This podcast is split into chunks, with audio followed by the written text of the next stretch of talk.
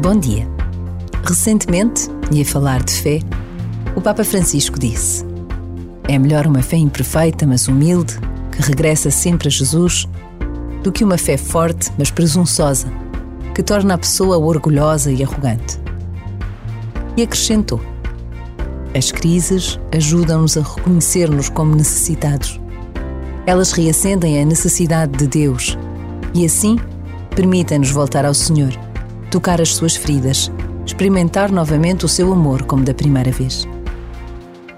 Por vezes, basta a pausa de um minuto para nos recordarmos da importância da humildade na relação pessoal com Deus.